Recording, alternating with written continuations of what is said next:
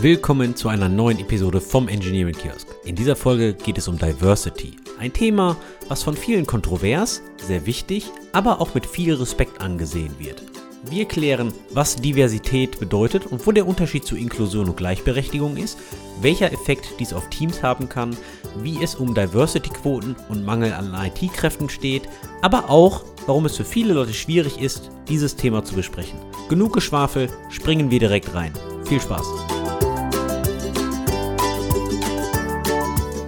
Andi, gratuliere zur 50. Episode. Hättest du dir jemals gedacht, dass wir so weit kommen? Nee, hätte ich nicht. Ich bin wirklich froh, dass wir es Woche für Woche durchziehen. Und es du ist bist aber ziemlich negativ. Ich bin realistisch, du kennst das doch. Ne? Man beginnt mit etwas Neuem, hat eine Idee, ist motiviert, weil man nicht genau weiß, wie es funktioniert. Und ich glaube schon, nach 50 Folgen haben wir schon eine Idee, wie die ganze Thematik hier funktioniert. Und irgendwann schwenkt das um von Neugier in Arbeit. Und das ist auch der Punkt, wo die meisten Leute aufgeben. Deswegen bin ich von mir, aber auch von uns beiden selbst überrascht, dass wir das äh, mit unseren doch deutlich unterschiedlichen Leben und Lebensstilen hinbekommen. Aber nachdem wir jetzt keine großen Feierleute sind, haben wir uns ja entschieden, nicht groß zu feiern, sondern einfach thematisch weiterzumachen. Aber nachdem das ja die 50. Episode ist, habe ich mir was wünschen dürfen, ein Thema wünschen dürfen. Und zwar ist das ja ein Thema, was bei mir schon lange auf der Liste steht, aber wo du dich immer so bisschen geweigert hast, über dieses Thema zu reden. Und zwar ist es dieser ganze große Themenblock rund um Diversity. Andi, was hast du für ein Problem damit? Ich habe überhaupt kein Problem mit Diversity. Ich denke, dieses Thema ist unglaublich wichtig. Warum ich nicht gerade Feuer und Flamme war, darüber zu sprechen, ist ganz einfach, weil ich sehr hohen Respekt vor diesem Thema habe. Und mein Respekt kommt primär daher von dem, was ich so in den sozialen Medien über dieses Thema beobachte. Denn ich habe das Gefühl, wenn man darüber spricht, muss man sehr genau aufpassen, was man sagt und wie man es formuliert. Und geschriebene Kommunikation ohne die Körpersprache zu lesen und Co. ist ja auch schwierig, aber sofern man dort, doch die öffentlichen Fälle, die man beobachtet, sind halt so, falls jemand mal etwas nicht richtig ausgedrückt hat, kommt oft eine sehr laute Gruppe und es wird wirklich, diese Person wird dann öffentlich an den Pranger gestellt. Und speziell, wenn man als weißer alter Cis-Mann oder weiße, zwei alte weiße Cis-Männer unterhalten sich ja jetzt hier auch über Diversity, ist das so eine Sache, dass, weil wir sind nicht von den negativen Elementen, die das ganze Thema Diversity versucht zu lösen, betroffen. Also zumindest merken wir dies nicht wie so stark wie unterrepräsentierte Gruppen. Und deswegen wird halt oft gesagt, okay, zwei weiße alte Cis-Männer dürfen sich nicht über das Thema unterhalten und ihr wisst ja gar nicht, worum es geht und allem drum. Und ja, wir wissen ja auch nicht, wie sich sowas anfühlt, weil wir können uns halt nicht in, in die Lage von unterrepräsentierten Gruppen versetzen. Das ist alles richtig. Doch man wird halt recht schnell an den öffentlichen Pranger gestellt, und deswegen habe ich höchsten Respekt vor diesem Thema. Ja, ich glaube, bei gewissen Aussagen und Leuten macht es sogar Sinn, diese an den Pranger zu stellen, wenn es darum geht, einfach das in die Öffentlichkeit zu, zu bringen. Aber da können wir später nochmal drüber reden. Aber du hast natürlich recht, zwei alte weiße Cis-Männer sprechen über Diversity. What could possibly go wrong?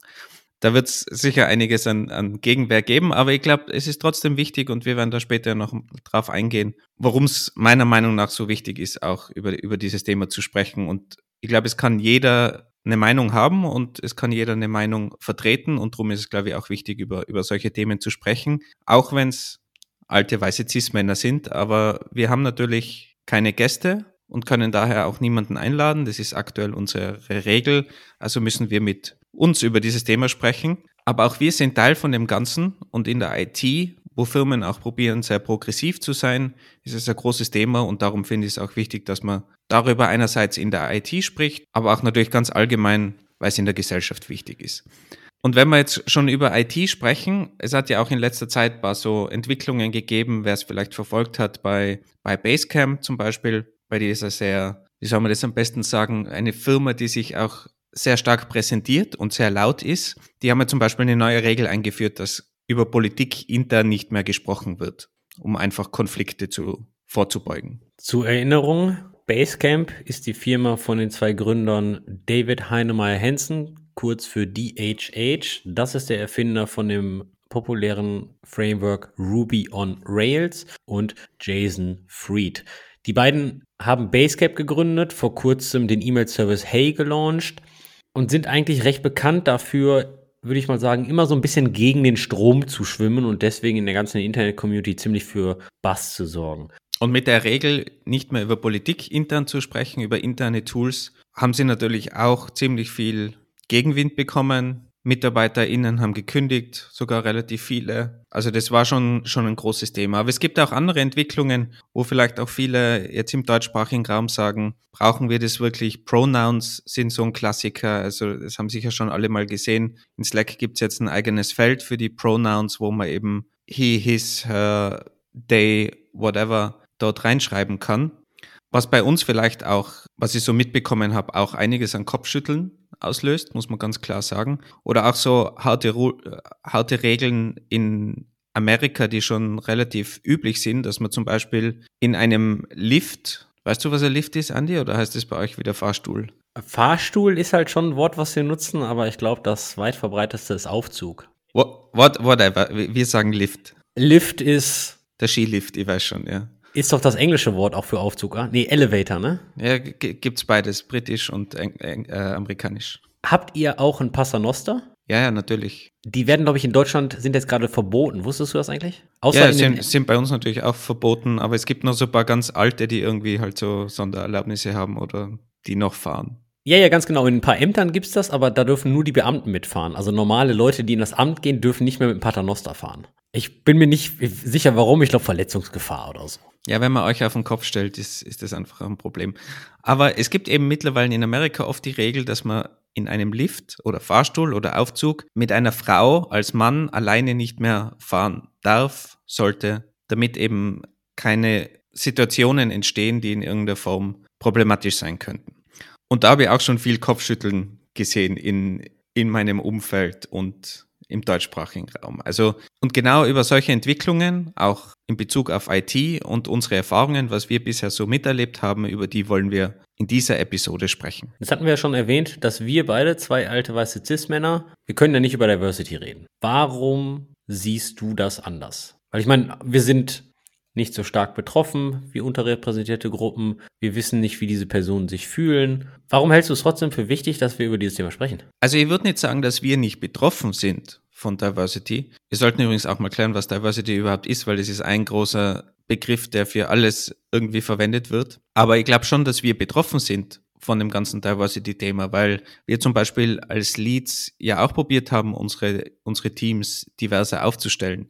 Wir sind aber natürlich privilegiert. Wir sind jetzt keine unterrepräsentierte Gruppe. Das heißt, wir se sehen das ganze Thema natürlich von einer anderen Seite, aber umso wichtiger ist es, glaube ich, dass auch privilegierte Leute über dieses Thema sprechen. Und wir wissen zwar nicht, wie sich das anfühlt, und wir wollen ja auch nicht beschreiben, wie sich sowas anfühlt, aber wir können durchaus unsere Sicht auf das ganze Thema betrachten. Und um wieder zurückzukommen, warum Diversity wichtig ist, da gibt es natürlich jetzt ganz viele Gründe, aber wenn man ganz wirtschaftlichen Grund sieht, jetzt von, von der IT-Seite, von Firmenseite, ist einfach, dass wirklich zahlreiche Studien gezeigt haben, dass diverse Teams einfach besser performen, besseren Output haben, mehr Innovation an den Tag bringen, was natürlich jetzt in Tech-Unternehmen noch viel, viel wichtiger ist. Und ich kann auch ein ganz persönliches Beispiel bringen, was lang vor meiner IT-Zeit eigentlich schon an den Tag getreten ist. Ich war sehr lange Jugendbetreuer bei der Freiwilligen Feuerwehr und wie wir dann Mädels in der Jugendfeuerwehr gehabt haben, also Elfjährige,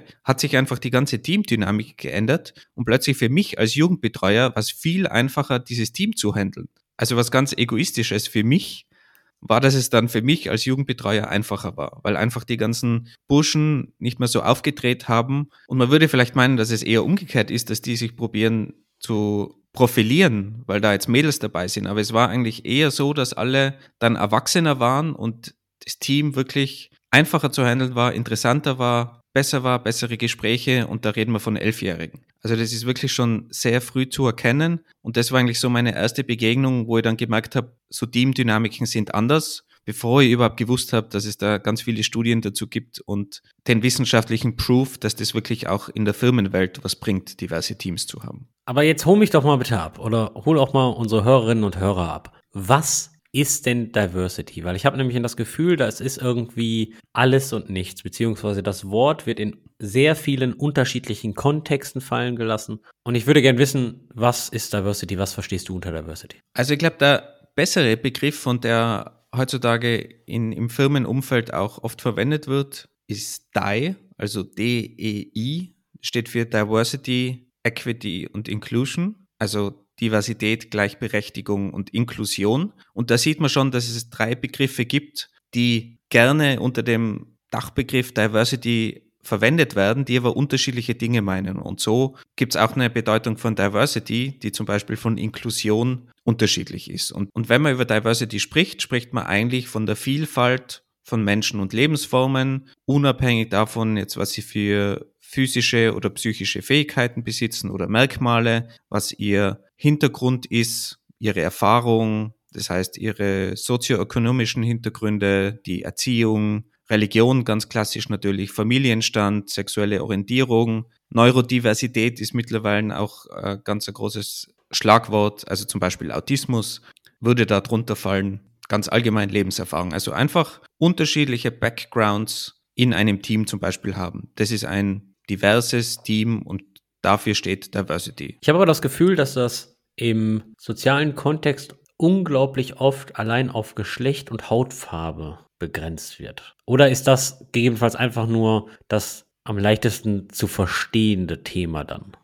Das wird natürlich immer ganz in den Vordergrund gerückt und ist sicher ein großes Thema, weil da die Unterschiede natürlich auch sehr sichtbar sind und das ein gesellschaftliches großes Problem ist. Aber Diversity ist natürlich auch Österreich und Deutschland, wir zwei zum Beispiel, mit unserem Background, mit unterschiedlichen Backgrounds, unterschiedliche Länder, auch wenn sie jetzt nicht so verschieden sind. Aber wir haben ja, glaube ich, auch schon mal drüber gesprochen, dass wir bei Trivago zum Beispiel eine deutsche und österreichische Variante hatten, weil es einfach kleine, feine Unterschiede in der Sprache gibt. Und sowas findest du natürlich auch eher heraus, wenn du zum Beispiel einen Österreicher und einen Deutschen im Team hast. Jetzt hattest du gesagt, okay, der Begriff steht unter anderem für ein großes Spektrum an Religion, Familienstand, sexuelle Orientierung oder vielleicht sogar Behinderung.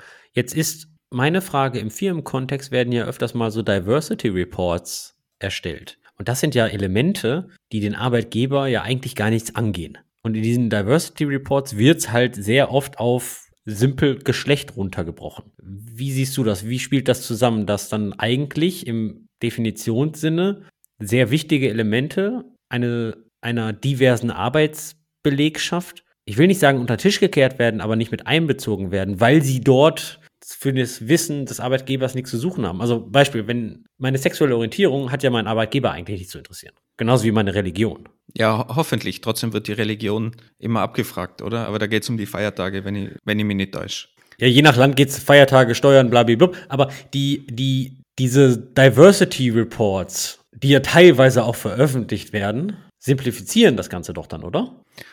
Natürlich, aber du musst natürlich irgendwo anfangen und es gibt natürlich gewisse Kategorien, die du durchaus erfassen kannst. Es ist ja auch freiwillig zum Beispiel, dass du das Geschlecht in mittlerweile in Formularen und so weiter angibst. Das heißt, es ist ja auch auf freiwilliger Basis. Aber wenn du das natürlich als Firma irgendwie vorantreiben willst und mehr Diversität fördern willst, dann brauchst du natürlich auch irgendwo eine Metrik. So hart es auch klingt, aber du brauchst natürlich irgendwo eine Metrik, um deinen Progress zu messen. Bist du besser? Wird deine Diversität besser in den Teams? Und dann musst du natürlich sowas tracken und auch dementsprechend Reports generieren.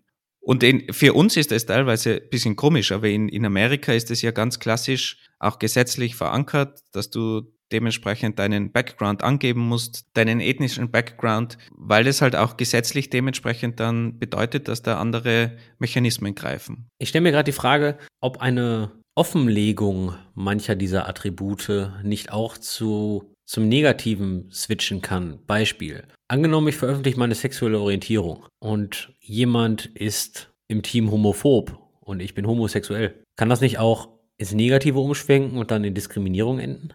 Natürlich. Und, und da ist die Inklusion dann ganz wichtig, dass man ein Team hat, wo Inklusion gelebt wird. Und für mich war das zum Beispiel auch ein ganz komisches Erlebnis, muss ich sagen, wie aus Tirol, aus meinem Tiroler Tal, wenn man es wenn so will, da aus Österreich rausgekommen bin und wie bei Trivago gestartet habe damals, habe innerhalb kürzester Zeit auch von, von Teammitgliedern, wo ich dann Lead war, das heißt, da kommt ein neuer Lead rein und ich hatte da zum Beispiel einen Programmierer in meinem Team, der hat mir im ersten Gespräch erzählt, dass er mit seinem Freund auf Urlaub fährt, mit seinem Boyfriend. Also hat in dem ersten Gespräch schon sehr selbstsicher erklärt, dass er homosexuell ist, was für mich in Tirol fast undenkbar war, weil das würde niemand machen, wenn man die Angst hat, dass man da irgendwie einen Nachteil daraus erfahren würde. Und das ist mir ein paar Mal passiert bei Trivago, was für mich natürlich auch dafür spricht, dass da die Inklusion gelebt wird, dass da niemand die Angst hat, sich zu äußern. Aber wie gesagt, in, in Tirol würde ich sagen, ist das immer noch ein großes Problem. Und ich kann mir eigentlich nicht vorstellen, in, in einem österreichischen Betrieb, dass das jemand so machen würde. Jetzt mache ich, ich, mir mal die Feinde, Andi, und äh, mache mir ganz Tirol zum Feind. Okay, du hast jetzt gesagt, okay, was, was ist also Diversity? Und lass uns mal ganz kurz die zwei, drei Begriffe nennen, die du erwähnt hast, und zwar Inklusion und Gleichberechtigung. Was ist denn genau Inklusion? Also, also wovon reden wir denn da? Weil ich finde, das ist auch wieder so ein, so, ein, so ein Riesenthema. Also Inklusion haben wir jetzt bei den Beispielen eh schon gehört. Da geht es darum, dass man sich in dem Team wertgeschätzt fühlt, egal was eben der Background ist, woher man kommt, dass man da einfach die gleichen Chancen hat und willkommen wird, dass da keine Barrieren aufgebaut werden oder irgendwelche Benachteiligungen aufgrund eben wieder Religion, Familienstand und so weiter. Also ein diverses Team kann nicht inklusiv sein. Zum Beispiel ein diverses Team kann trotzdem Barrieren aufbauen und Teammitglieder benachteiligen, obwohl es divers ist. Und ein inklusives Team kann auch nicht divers sein. Also es kann natürlich ein Team von deutschen, weißen Cis-Männern trotzdem inklusiv sein, weil die einfach offen sind, inklusive Sprache verwenden und keine Barrieren aufbauen. Für die ist das natürlich wesentlich leichter, muss man auch dazu sagen. Wenn es jetzt gar niemanden gibt, der vielleicht in, in irgendeine so in eine unterrepräsentierte Gruppe fallen wird, wo man dann diskriminieren kann überhaupt, wenn man gar nicht die Möglichkeit dazu hat. Aber grundsätzlich sind diese Begriffe Diversität und Inklusion eben unterschiedlich und können unabhängig voneinander vorhanden oder nicht vorhanden sein, in einem Team zum Beispiel. Okay, du sagtest, okay, man sollte keine Hürden aufbauen. Da denke ich mal auch, dass da keine Einschränkung zu, zu Bildung oder sowas sein sollte, oder? Fällt das darunter? Genau, das wäre dann jetzt eher gesellschaftlich, natürlich weniger in der Firma, aber auch, dass man eben nicht diskriminiert aufgrund der Bildung und dass der Zugang zu allen Ressourcen und Aufstiegsmöglichkeiten in Firmen zum Beispiel auch vorhanden ist und dass da eben nicht diskriminiert wird, weil du jetzt keinen Doktortitel zum Beispiel hast, kannst du nicht aufsteigen in der Firma. Das wäre zum Beispiel ganz klassisch eben auch nicht inklusiv. Weil du willst ja zum Beispiel in deiner Führungsebene dann auch möglichst eine Repräsentation haben von den Leuten in der Firma und du willst dann nicht nur Doktoren haben zum Beispiel im Idealfall. Oder eben auch Frauen oder eben auch People of Color, was auch immer. Meine etwas Devil's Advocate-Frage wäre, wenn ich mir jetzt die elitären Universitäten in Amerika, Harvard, Stanford und wie sie alle heißen, ansehe, oder generell Universitätsbildung, Collegebildung in Amerika, die kostet ja ein Schweinegeld, inklusive deren elitären Auswahlverfahren. Oder das ist ja schon eine große Einschränkung beim Zugang zu Bildung. Also meine Frage ist eigentlich, sind diese Universitäten und Colleges überhaupt diverse dann in dieser Hinsicht?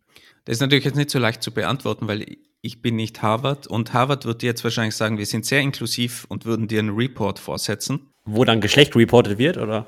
Unter anderem und die würden dir wahrscheinlich auch zeigen, dass sie Leute aufnehmen, die vielleicht aus einer bildungsferneren Schicht kommen oder sich das eigentlich gar nicht leisten könnten, aber durch Stipendien zum Beispiel nehmen die auch ähm, diese Leute mit auf und bringen die ins System zurück, würden die wahrscheinlich sagen. In der Realität ist es aber so, dass alle Studien bei uns zumindest zeigen, dass die ganze Bildung natürlich nicht inklusiv ist. Und wenn du aus einer bildungsfernen Schicht kommst, ist es viel schwieriger, zum Beispiel auf die Universität zu kommen. Also unabhängig davon, ob du jetzt was zahlen musst oder nicht, oder ob das Elite ist oder nicht. Aber diese Unterschiede gibt's und, und Inklusion probiert eben dagegen anzukämpfen. Und das ist natürlich in der Gesellschaft auf allen Ebenen, aber spielt natürlich in der Firma genauso mit rein. Und das ist dasselbe, wenn du dann schaust, wie viel weibliche Leads gibt es in deiner Firma und wie viel männliche Leads. Klassiker. Okay, zu den Herausforderungen bezüglich zum Beispiel der diversen Besetzung von, von Schlüsselpositionen kommen wir ja gleich noch.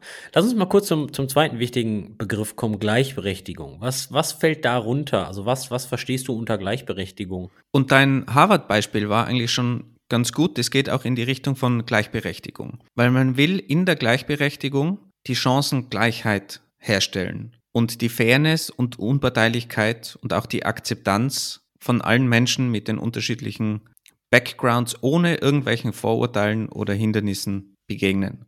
Und man verwechselt es oft mit Gleichstellung, dass man sagt, okay, aber es muss ja gleich sein. Also eine Frau muss genau die gleichen Chancen haben wie ein Mann und sollte gleich behandelt werden. Gleichen Chancen ja, gleiche Behandlung nicht. Weil zum Beispiel bei Menschen mit Behinderung ist ja dasselbe. Du kannst Menschen mit Behinderung, die im Rollstuhl sitzen, zum Beispiel nicht gleichstellen, wenn es darum geht, in ein Gebäude reinzukommen, zum Beispiel. Also wenn es da um Barrierefreiheit geht, wie komme ich in ein Gebäude rein, soll die Gleichberechtigung da sein. Das heißt, ein Mensch in einem Rollstuhl und ein gehender Mensch sollen die Möglichkeit haben, ein Gebäude zu betreten, aber du kannst sie nicht gleichstellen, aber du sollst sie gleich berechtigen, dass sie ins Gebäude reinkommen und dementsprechend Barrieren abbauen. Oder ein Behindertenparkplatz zum Beispiel. Behindertenparkplatz ist einfach näher. Das ist ein gewisser Vorteil, wenn du es so siehst. Aber der soll halt die ganzen anderen Nachteile, die die Person erlebt im Alltag, ausgleichen, damit es eine Fairness und eine Chancengleichheit gibt. Und darauf zielt die Gleichberechtigung ab. Okay, habe ich verstanden. Ich habe jetzt ein gutes Verständnis von Inklusion, ich habe ein gutes Verständnis von Gleichberechtigung. Und die Diversität hoffentlich. Und Diversity natürlich. Doch warum können bzw. sollten sich zwei alte weiße Cis-Männer nun über das ganze Thema unterhalten, obwohl wir zumindest im europäischen Raum ja als sehr privilegiert gelten? Und was heißt eigentlich Cis und fühlst du dich auch alt? So viele Fragen, Andi. Also erstens, ich fühle mich natürlich nicht alt, aber relativ zu dir bin ich natürlich alt. Zu CIS, was bedeutet CIS? Du hast jetzt so oft CIS verwendet. Was bedeutet CIS? Ich stelle mal die Frage zurück. Ich habe selber auch erst vor zwei Monaten gelernt. Grüße gehen an meinen Kegelclub raus. Oh Moment, du hast gelernt, dass was CIS ist in deinem männlichen Kegelclub. Richtig, richtig, richtig. Ähm, und zwar. Das nenne ich mal Bildungsauftrag. CIS bedeutet, dass ich mich mit meinem äußerlich wahrgenommenen Geschlecht identifiziere. Also jemand guckt mich an, sagt, hey, du siehst aus wie ein Mann und dann sage ich, ja, ich identifiziere mich auch als Mann. Aber ich habe auch das Gefühl, wenn wir jetzt darüber so sprechen, zwei weiße alte Cis-Männer, also dieser Satz hat ja schon mal einen sehr negativen Unterton. Oder ist das meine, meine, meine Annahme? Ich glaube, der negative Unterton ist entstanden, weil es gibt viele alte weiße Cis-Männer, die über Sachen sprechen, die sie gar nicht verstehen können oder dann erklären, ja, eine Person of Color fühlt sich so und so und hat ja diese Probleme. Und ich glaube, das ist das Problem. Also wenn man sich anmutet, über irgendwas zu sprechen, das man selber aber gar nicht erfahren kann. Aber man kann ja trotzdem über Dinge sprechen, die wir erfahren haben, die wir miterlebt haben, die wir zum Beispiel als Teamleads miterlebt haben, die uns auch Leute gesagt haben. Und man kann natürlich auch ganz harte Fakten oder auch seine eigene Meinung kundtun aber ich mute mir natürlich nicht an, jetzt irgendwie zu erklären, wie sich andere Menschen fühlen ganz allgemein oder was die erleben, weil das werden wir nie erleben können. Das klingt ja sehr stark nach einer fälschlichen Generalisierung. Inwieweit? Äh, der Satz alte weiße Cis-Männer wird mit Leuten in Verbindung gebracht, die sich anmaßen, etwas besser zu wissen. Also vielleicht Mansplaining ist, glaube ich, der Begriff, oder? Ja. Aber das heißt ja bei weitem nicht, dass das auf jeden alten weißen Cis-Mann zutrifft. Also, also nicht jeder alte weiße Cis-Mann muss ja Mansplaining machen. Ist die, meine Frage ist halt, ist die Generalisierung nicht auch schon irgendwie gegen diese Art von Diversity? Oder wird da etwas zu falsch, äh, wird da fälschlicherweise generalisiert? Ich glaube, ich weiß schon, worauf du raus willst. Und das geht ja auch in die Richtung, wo du am Anfang erwähnt hast, dass Leute so an den Pranger gestellt werden in Social Media zum Beispiel, wenn sie irgendwas Falsches gesagt haben.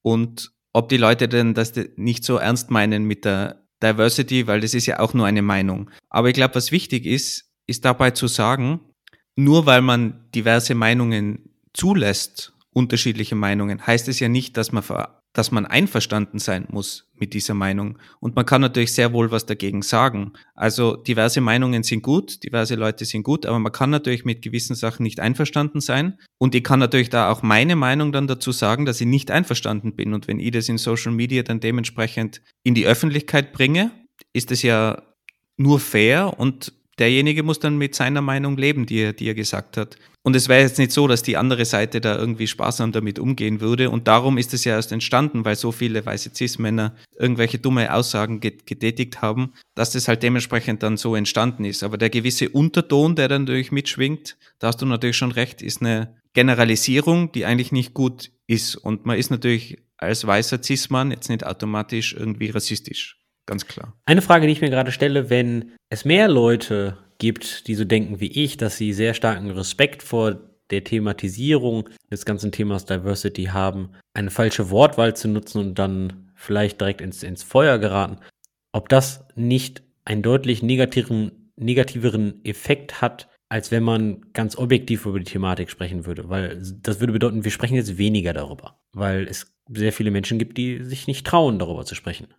Ich glaube, es ist auf jeden Fall schlecht, wenn sich Leute nicht trauen, darüber zu sprechen. Und ich glaube, darum war mir das ja auch wichtig, über das Thema zu sprechen. Auch wenn ich mir bewusst bin, dass jetzt viele vielleicht dann irgendwas angreifen, was man für Begriffe verwendet und was wir so gesagt haben und unsere Meinung. Aber ich glaube, wir, wir müssen halt uns hinter unserer Meinung stehen und mir persönlich kommt es halt auch oft vor, dass das dann irgendwie so eine Ausrede ist. Ich sage lieber nichts, weil dann habe ich keinen Konflikt. Aber man muss halt Konflikte in gewisser Weise austragen. Und es ist schade, wenn das so empfunden wird, aber ich kann mir halt auch vorstellen, dass es oft einfach eine Ausrede ist. Ich sage lieber nichts, dann kann ich nichts falsch machen. Und das gilt halt für alles und immer und überall. Dann gibt es halt auch keine Diskussion, das, das stimmt. Aber nur weil jemand anderer dann anderer Meinung sein könnte und sagt, okay, ich bin anderer Meinung, wenn ich davor Angst habe, dann ist es natürlich ein Problem, ja. Und ich glaube auch, dass eigentlich bis auf ein paar wenigen eine gute Diskussionskultur da ist. Und wenn man auf einem sinnvollen Level und das nicht polemisierend ist, spricht, dann kann man auch, glaube ich, sehr gute Diskussionen führen.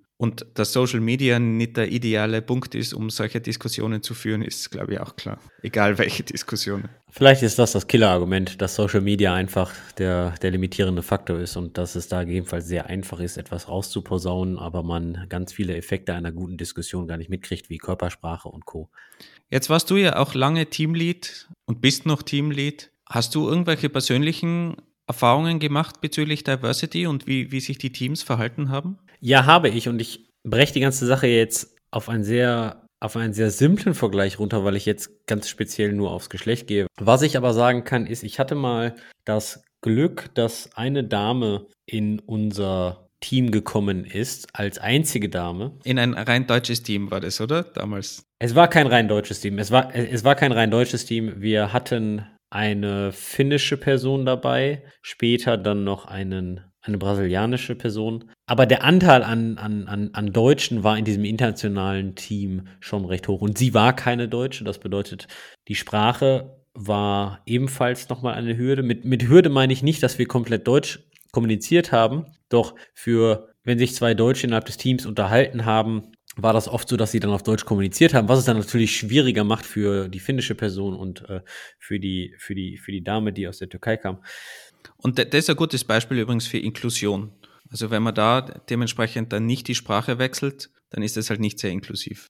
Aber das ist ein gängiges Problem in internationalen Firmen, besonders in der Office-Kultur und besonders wenn man einen hohen Anteil äh, einer Nation hat. Also bei Trivago war das so, ich glaube, circa 30 Prozent der Trivago-Mitarbeiter waren Deutsche. Da war das ein, ein, ein Standardproblem, eine Standardherausforderung. Du bist in die Küche gegangen und hast Leute Deutsch reden gehört.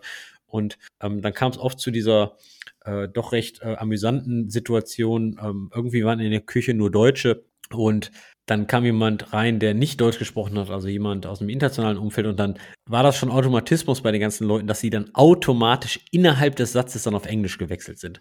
Und das äh, damals habe ich so ein bisschen darüber gegrinst, weil das halt am Anfang halt äh, so echt komisch ist für deinen Kopf, weil du unterhältst dich ja auf Deutsch, du denkst ja auf Deutsch und auf einmal sprichst du das, äh, kommunizierst du auf Englisch. Aber jetzt bin ich wieder in der internationalen Firma, wo ein äh, Großteil der Mitarbeiter Finnen sind. Das bedeutet, ich bin also die Person, die kein Finnisch kann und äh, ich bin jetzt also die internationale Person, die in die Küche kommt. Und da ist das genauso. Und da ist das auch im Remote-Umfeld genauso. Also das bedeutet, wenn ich mal in ein Meeting äh, zwei, drei Minuten zu spät komme und die unterhalten sich auf Finnisch, ich komme rein und just in dem Moment, ich höre noch zwei, drei, vier finnische Wörter und just in dem Moment wechseln die dann auf Englisch. Und wie fühlt sich das an? Ja, total. Also auf der einen Seite toll, dass sie mich respektieren und, und mich an dieser, an dieser Konversation teilhaben lassen. Auf der anderen Seite fühle ich mich natürlich ein bisschen schlecht, weil ich komme da rein, ich unterbreche dann jetzt irgendwie äh, deren Gespräch und so weiter. Also ich weiß noch nicht, irgendwie so ein bisschen, ein bisschen äh, von beiden Seiten. Aber ich glaube, noch, noch komischer wäre es ja, wenn die weitersprechen würden auf Finnisch und du dann daneben stehst quasi und überhaupt nicht teilhaben kannst. Das, das ist ja dann noch ein unguteres Gefühl und das habe ich leider sehr oft auch erlebt und auch bei Trivago erlebt. Also es war nicht jeder so, dass da sofort geswitcht wurde, aber das wäre natürlich das Ideale, weil du lässt natürlich die andere Person sofort wissen, hey, du bist willkommen, du kannst mit einsteigen ins Gespräch, ist einfach dieses Öffnen einer Gruppe. Es ist wie wenn so eine Gruppe in einem Kreis zusammensteht und sich plötzlich öffnet und dich reinholt, anstatt in, der, in, der, in dem Kreis weiter dasteht und du stehst dann außen irgendwo. Aber kommen wir zurück zu der ursprünglichen Geschichte. Du hast gemeint, die Site Reliability Engineer hat dann das Team gejoint und was ist dann passiert? Es hat natürlich ein bisschen gebraucht, bis die Dame wirklich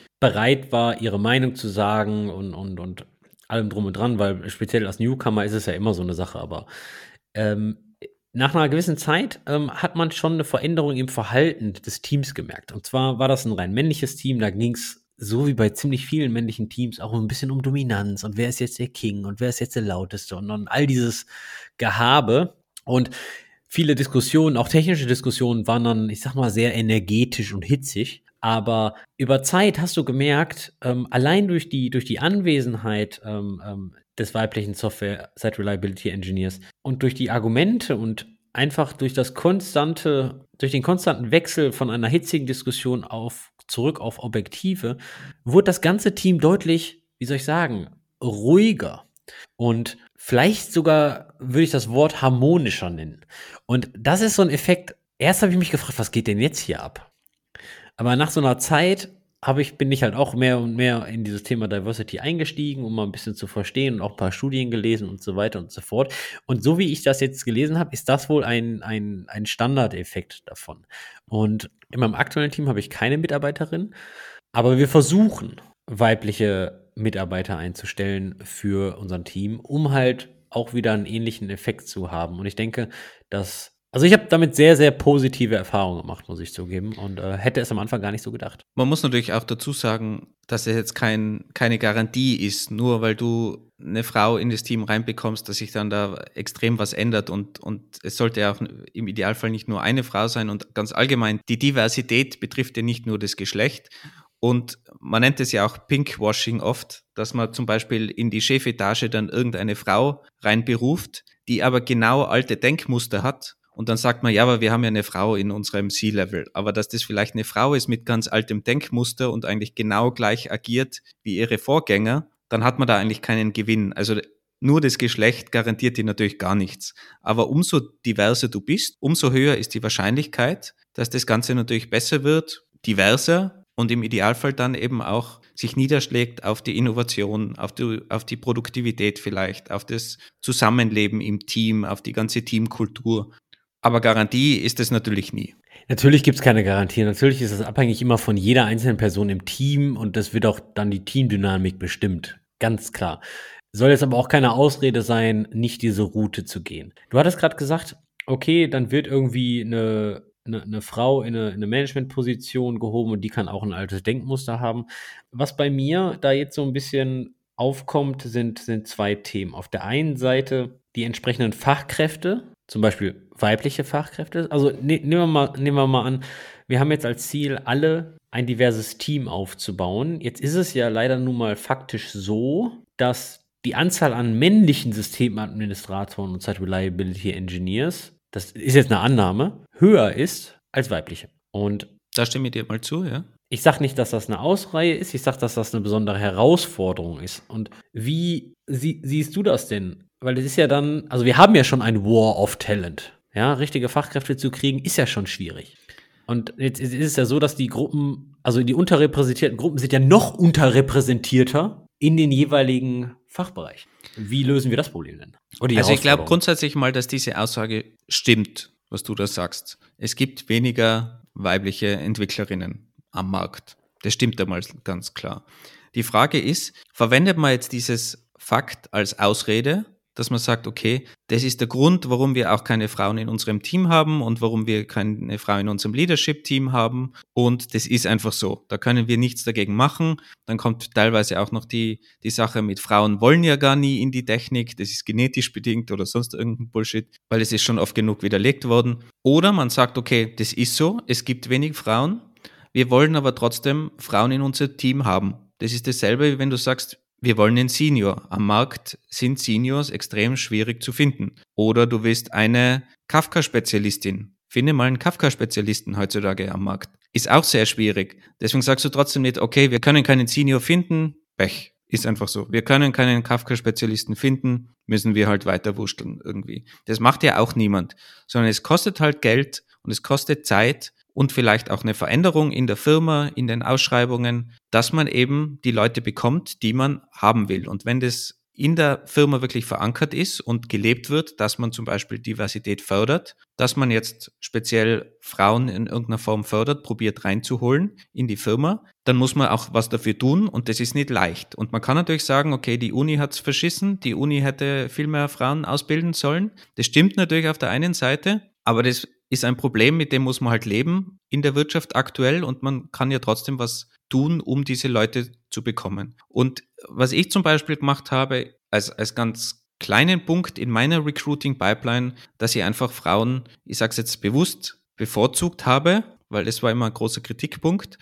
Aber im Sinne von bevorzugt, ich habe zum Beispiel schneller einen Videocall mit denen gemacht. Aber das ist natürlich ein Vorgehen, das möglich ist bei Frauen. Wenn du drei Bewerberinnen hast, kannst du mit denen einen Videocall machen. Wenn du in derselben Zeit 500 Bewerber hast, männliche, dann kannst du nicht mit 500 Leuten einen Videocall machen. Ich würde auch gerne einen Videocall mit denen machen, aber es geht halt einfach nicht. Und so musst du priorisieren, wenn dein Ziel ist, die Diversität zu erhöhen und mehr Frauen reinzubekommen, versuchst du natürlich weniger Frauen in deiner Recruiting-Pipeline zu verlieren, weil du zum Beispiel denen Ho eine Homework gegeben hast, ein Assignment und die dann rausdroppen, weil sie sagen, hey, ich bin Senior, was, was soll ich denn da? Ja, aber ist das nicht, geht das nicht völlig gegen die Gleichberechtigung? Das ist eben die Gleichstellung, die du jetzt sagst. Also ich will nicht die Gleichstellung von weiblichen und männlichen Bewerbern, sondern ich will die Gleichberechtigung. Und nachdem ich viel weniger Frauen habe und die Hürde viel, viel schwieriger ist, vielleicht auch für Frauen, sich durchzusetzen in dem ganzen Bereich, oder ich für mich persönlich jetzt das Ziel habe, mehr Frauen zu bekommen, will ich die bewusst bevorzugen. Ganz klar, weil die Männer sind ja schon die ganzen die ganze Zeit davor bevorzugt worden. Also um jetzt Gleichberechtigung wiederherzustellen, muss ich ja die Frauen bevorzugen, indem meine Pipeline zum Beispiel nach vorne ziehen. Und das heißt ja nicht, dass ich jetzt das Level senke, dass ich jetzt sage, okay, wenn da weiblich steht, dann wird die aufgenommen, egal was sie kann, sondern es geht nur darum, dass ich versuche, meine Recruiting-Pipeline so zu optimieren, dass ich potenzielle Frauen eben nicht verliere in, in meiner Pipeline aus Prozessgründen. Ich frage natürlich trotzdem die, dieselben Fragen. Ich will natürlich trotzdem Qualität haben von einer Entwicklerin, aber ich probiere natürlich möglichst wenig Entwicklerinnen zu verlieren, weil ich da eben eh nur so wenig in meiner Pipeline habe. Und das ist dann ein bewusstes Vorgehen von mir und ist hast vielleicht du, eine Bevorzugung. Auch, hast du da vielleicht auch Kritik bekommen zu? Du meinst jetzt abseits von dir. Äh, ja, und zwar sogar von, von Frauen intern. Aber wenn ich denen das erklärt habe, dann war ihnen das schon, schon auch klar, was ich damit meine. Aber im ersten Moment ist es natürlich ganz oft Moment, der, der bevorzugt Frauen und Frauen werden da irgendwie nicht die gleichen Barrieren, jetzt negativ gesagt, in den Weg gelegt oder die Hürden, die sie überkommen müssen. Und das ist auch so ein Grundmechanismus, wenn ich diese Hürden hatte in der Vergangenheit, warum haben das jetzt andere nicht mehr? Das ist das Klassische auch mit der Fünf-Tage-Woche, die damals Sechs-Tage-Woche gehabt haben und gearbeitet haben, die haben, waren auch gegen die Einführung der Fünf-Tage-Woche, weil warum sollten jetzt die Leute einen Tag weniger arbeiten heutzutage, wenn wir früher einen Tag mehr gearbeitet haben? Und das zieht sich halt überall durch und auch Frauen reagieren da oft im ersten Moment, Moment, warum, warum wird da irgendwie eine Barriere gesenkt oder die Hürde gesenkt? Aber das ist es ja eben nicht. Es ist nur eine Prozessoptimierung, um eben das auszugleichen, die Benachteiligung, die Frauen vielleicht davor erfahren haben und eben darum am Markt nicht verfügbar sind. Aber ist das nicht der Killer-Use-Case für anonyme Bewerbungen? Und mit anonymen Bewerbungen meine ich Foto weg, Name weg, Geschlecht weg, Religion weg, Alter weg wie es zum Beispiel in England gang und gäbe ist. Ja, da wirst du nie ein Bild auf, auf einer Bewerbung finden, ganz klar. Aber auch da wieder ist die Frage, was du willst. Wenn du die Diversität erhöhen willst als Firma, dann ist dir das ja wichtig, dass du diese Information bekommst. Wenn du einen Kafka-Spezialisten suchst, wirst du ja auch wissen, dass derjenige oder diejenige Kafka-Wissen hat. Ja, aber Kafka und ist arbeitsrelevant. Arbeitsrelevant für, für mein Business, wo mein Geschlecht das ja nicht ist. Diversität ist vielleicht auch relevant für dich. Und wenn du sagst als Business, Diversität ist für mich relevant, weil ich die Innovation erhöhen will und es wissenschaftlich bewiesen ist, dass die Innovation in diversen Teams höher ist, dann ist es für dich Business relevant. Und dann, dann kannst du da natürlich eine Bevorzugung einbauen.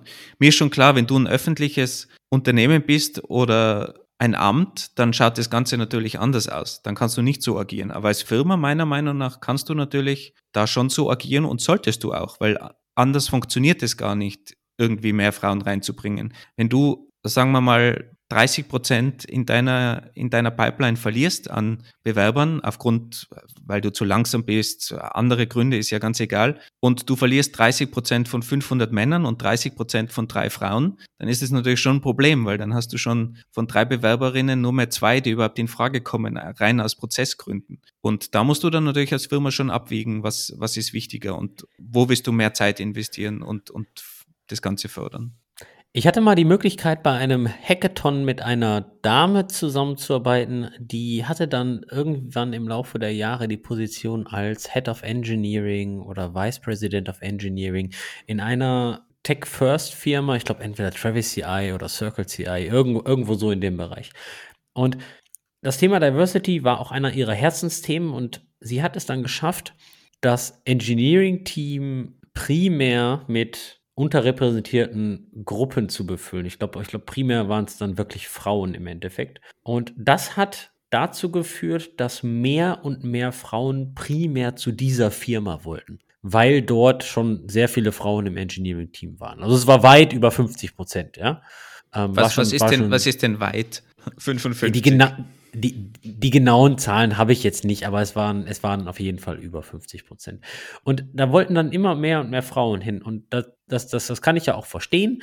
Meine Frage hier ist, ist das dann noch divers? Natürlich nicht. Also wenn du, wenn du ein Team nur mit Frauen hast, dann ist es sicher nicht divers. Und, und viele HR-Teams werden das auch wissen, weil die haben meistens das umgekehrte Problem. HR steht für Human Resources, das bedeutet die Personalabteilung. Genau, da, da ist es meistens so, dass, es, dass du seltener Männer anfindest. Und das ist natürlich ein Problem. Grundsätzlich ist natürlich auch die Frage, wenn da jetzt ein Mann reinkommt, hat er die gleichen Nachteile in dem Team, wie wenn eine Frau in ein Team reinkommt, wo nur Männer sind. Weil oft sind Frauen einfach strukturell diskriminiert und Männer nicht. Und darum kann man das eine mit dem anderen auch nicht vergleichen, ob die wirklich die, die gleichen Chancen oder die gleichen Probleme haben. Je nachdem, in, in welche Richtung die, die Inbalance geht. Aber grundsätzlich glaube ich, dass das natürlich auch ein Problem ist. Wenn du nur Frauen in dem Team hast, bist du auch nicht diverse. Ganz, ganz klar. Und das sollte meiner Meinung nach auch nicht das Ziel sein, nur Frauen zu haben. Aber ehrlich gesagt, wenn du ein Dev-Team hast mit nur Frauen, also ich bin mir gar nicht sicher, ob das in der Realität überhaupt möglich ist. Also du hast wirklich so eine, so eine 100%-Quote oder so, dass du nur Frauen einstellst. Also ich würde das jetzt als absoluter Einzelfall sehen und ich glaube, es gibt sehr wenige Firmen oder Teams, die wirklich dieses Problem haben, dass sie zu viele Frauen hätten. Und ich glaube, man kann sich dann mit diesem Problem beschäftigen, wenn wir mal so weit sind. Aber derzeit ist es halt so, dass in 99,9 Prozent der Fällen das eher so ist, dass es keine Frauen in oder wenig Frauen in Dev-Teams gibt. Wie, wie stehst du denn zu Tech-Events, die nur für Frauen sind? Also sagen wir mal Meetups oder da gibt es gibt's ja auch solche, solche Sachen. Ja, das ist natürlich nicht so leicht zu beantworten. Auf der einen Seite sind wir da wieder in der Gleichberechtigung versus Gleichstellung. Wenn du natürlich eine Benachteiligung hattest, so lange Zeit, dann macht es auch Sinn, um das auszugleichen, dass du da eben Frauen bevorzugst oder vielleicht so nur Events machst, die, die für Frauen sind, speziell zur Frauenförderung. Aber sobald es natürlich in den produktiven Betrieb geht, meiner Meinung nach, sollte das möglichst divers wieder sein. Aber jetzt in der Recruiting-Phase, in der Ausbildungsphase, wenn du da speziell, um diese Chancengleichheit wieder herzustellen, Frauen speziell förderst und die vielleicht auch abholen kannst und da kommt jetzt ein Bereich, in, wo ich als Mann einfach weniger sagen kann. Aber ganz allgemein, man fühlt sich ja in Gruppen, in, in gleichgesinnten Gruppen und vielleicht auch bei uns jetzt in einer Männergruppe teilweise wohler und ist vielleicht auch einfacher über gewisse Sachen zu sprechen. Wenn man auf einer ähnlichen Wellenlänge, auf einem ähnlichen Background wieder ist, muss ja gar nicht das Geschlecht sein. Und so sehe ich das halt dann bei Frauen vielleicht auch, dass es einfach einfacher ist, wenn du unter Frauen bist, dass du über gewisse Themen einfach sprichst oder einen ein, einfacheren Zugang findest. Aber eben, ich glaube, das ist ganz natürlich. Wenn du in einem Team bist, wo, wo Leute mit auf einer gleichen Wellenlänge sind, dann tut man sich dann natürlich viel einfacher, mit denen über irgendwelche Sachen zu sprechen oder einen Kontakt aufzubauen. Und wie gesagt, Geschlecht ist da nur, nur ein Punkt davon. Also ich sehe kein Problem damit, solange das im Endeffekt dann eben nur da ist, um, um etwas auszugleichen und eine Chancengleichheit herzustellen. Und dann macht es natürlich schon Sinn. Und wenn, wenn ich jetzt zum Beispiel mich zurückerinnere, ich habe mal diese Women in Tech Initiative gestartet in, in Trivago, da fragst du natürlich auch die Frauen. Das heißt nicht, dass Männer nicht willkommen sind, aber du, du besprichst es natürlich mit den Frauen. Du wirst ja ähm, Frauen fördern und, und mehr Frauen in die Dev-Teams bekommen zum Beispiel, dann besprichst du natürlich das auch, auch mit den Frauen und bindest da nicht noch hunderte Männer mit ein, ist ja auch klar. Du hattest vorhin das Wort Quote erwähnt und ich meine, und Diversity-Quoten kommen ja oft irgendwie in den News vor, entweder in der Politik oder dass Quoten in Chefetagen sein müssen und allem drum und dran. Wie ist deine Meinung dazu? Ich war lange eigentlich gegen Quoten, muss ich ganz ehrlich sagen, aber mittlerweile meine Erfahrung war einfach, dass wenn du etwas ändern willst, dass es einfach schwierig ist ohne Quote. Natürlich kannst du sagen, bitte probiert es, wir haben das Ziel, aber es ist nicht so schlimm, wenn das Ziel ja nicht erfüllt wird, so in der Richtung, was oft bei Zielen ist bei gewissen. Und mit einer Quote kannst du da halt einfach viel härter agieren. Und wenn du das in einer großen Firma zum Beispiel einfach durchsetzen willst, dann bist du mit einer Quote wahrscheinlich wesentlich schneller unterwegs. Und das ist halt so ähnlich wie bei der Marktwirtschaft. Da gibt's auch gewisse Regeln. Und klar würde der Markt alles selber regeln, aber er bräuchte halt 300 Jahre und paar Leute am Weg würden krepieren. Und so ähnlich sehe ich das halt mit der Quote. Wenn du was schnell erreichen willst und das schneller verändern willst, dann ist eine Quote einfach ein sehr gutes Mittel. Also das, was ich so lese, das größte Gegenargument, was immer angebracht wird, ist, okay, Facharbeiter, Qualifikation und allem drum und dran. Und aber das wird ja oft auch verwechselt, dass die Quote eben mit einer Hürdensenkung im Sinne von Qualifikation gesehen wird, dass dann Leute genommen werden, die, die weniger Qualifikation haben. Aber das eine schließt das andere nicht aus, wenn ich eine Quote habe, dass ich trotzdem nach Qualität suche. Also ich kann auch eine Quote haben und trotzdem mein Qualitätslevel hochhalten. Natürlich ist es schwieriger, jetzt in ein Dev-Team eine Frau zu bekommen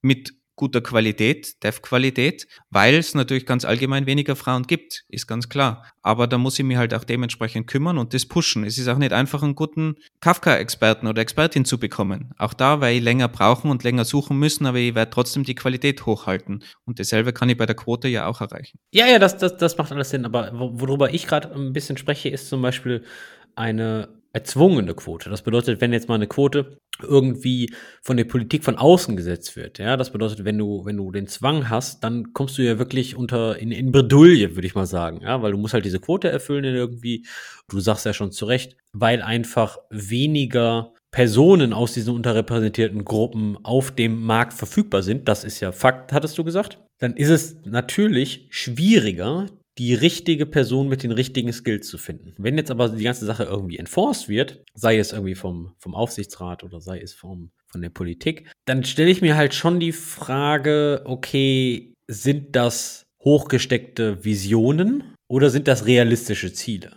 Ja, also wenn du die Politik mit reinnimmst noch in, in das Ganze und, und wirklich so von harten 50-50-Quoten sprichst, nehmen wir mal an, es kommt da irgendeine Frau rein, die den Qualitätsentwicklung Kriterien nicht entspricht. Nehmen wir das einfach mal so an, ob das stimmt oder nicht. Wenn du auf die andere Seite schaust, wie viele Männer gibt es denn, die die Qualitätskriterien eigentlich gar nicht erfüllt haben und nur drin sitzen, weil sie irgendein Netzwerk oder sonst was haben? Es gibt ja in der Politik viel, sei es auf männlicher oder weiblicher Seite. Aber wenn man betrachtet, dass die Frauen so lange diskriminiert wurden oder immer noch diskriminiert werden, wenn da mal irgendwo eine Frau reinrutscht, dann passiert halt dasselbe, dann sind wir endlich bei der Gleichstellung, dann passiert eben dasselbe auf der Seite wie auf männlicher Seite. Also du sagst also, dass auch männliche Idioten befördert werden. Ja, ich glaube mehr als man eigentlich will, ja. Ja gut, das äh, ist natürlich ein Killer-Argument. Ja. Also dieses Beta-Prinzip, das gibt es, glaube ich, halt auch auf allen Seiten. Vor allem, wenn man dann eben die, die Gleichstellung erreicht, dann soll es ja auch auf beiden Seiten, also es sollte grundsätzlich nie geben, aber dann ist es wenigstens fair auf weiblicher und auf männlicher Seite. Für die Leute, die nicht wissen, was das Peter-Prinzip ist, das Peter-Prinzip besagt eigentlich, in einer Hierarchie neigt jeder Beschäftigte dazu, bis zu seiner Stufe der Unfähigkeit aufzusteigen. Prinzipiell kann man sagen, okay, weil du jetzt gerade einen sehr guten Job machst, wirst du befördert und durch die Beförderung machst du dann einen anderen Job, nur weil du in dem vorherigen Job einen guten Job gemacht hast, heißt das nicht, dass du in dem beförderten Job einen guten Job machst. Und das, wenn das natürlich zum Extrem propagiert wird, dann kann das natürlich dazu führen, dass man eine sehr unfähige Person im Chefsessel sitzen hat und nur weil diese Person ein unglaublich guter Kafka-Experte ist. Ein Thema, was wir noch gar nicht besprochen haben, ist inklusive Sprache. Das ist, glaube ich, auch ein, ein einfach. Ein Feindbild Nummer eins bei vielen, würde ich fast sagen. Ja, aber das ist so aus Firmensicht, glaube ich, so die erste Aktion, die die meisten machen. Die kontrollieren die Job-Ads und alle drum und dran und ist die genutzte Wortwahl dort inklusiv. Habe ich so das Gefühl, das ist so die, die low-hanging food von den meisten Leuten, die sich mit dem Thema am Anfang beschäftigen. Und wahrscheinlich auch die, die ganz viel Reibung bringt in, in den Firmen und in den Teams. Ich habe da eine Geschichte, die ich mal vor ein paar Jahren erlebt habe, wo eine Mitarbeiterin was Gutes tun wollte und in die Firma Süßigkeiten mitgebracht hatte und dann auf Slack in dem Channel gepostet hat, sie hat Negerküsse mit und es kann sich doch jeder welche holen. Und es war ein sehr internationales Team, auch mit People of Color im Team und das ist nicht so gut angekommen. Und sie hat es natürlich nicht böse gemeint, ganz, ganz klar, aber man muss sich natürlich überlegen, dass das bei anderen Personen, die jetzt nicht vielleicht weiße Deutsche sind, schon was auslösen kann, weil die ganz anders betroffen sind. Und, und genau darum geht es bei inklusiver Sprache, dass man sich mehr überlegt, was denn die Sprache für andere bedeutet. Und dazu muss man natürlich die gewisse Empathie aufbringen und sich überlegen, was ist wie verletzlich. Und für jemanden, Person of Color zum Beispiel, die haben natürlich eine andere, die haben natürlich einen ganz anderen Zugang und die erleben das ganz anders. Diese diesen Rassismus und diese Diskriminierung, diese regelmäßige. Und wenn dann sowas in einem öffentlichen Slack-Channel passiert, dann reagiert man da halt vielleicht auch ganz anders darauf, als eben irgend wir in einem männlich-weißen Team reagieren würden wahrscheinlich. Ich habe gerade mal nachgeschlagen. Bereits Ende der 70er Jahre wurde der Begriff Negerkuss als rassistisch identifiziert. Ich bin 1987 geboren und zu meiner damaligen Schulzeit wurde dieses Lebensmittel auch schon so genannt. Und das, das zeigt mir halt schon, dass die Veränderung der Sprache halt schon eine ganze Menge Zeit braucht, oder? Oder sagst du, heutzutage geht das alles viel schneller?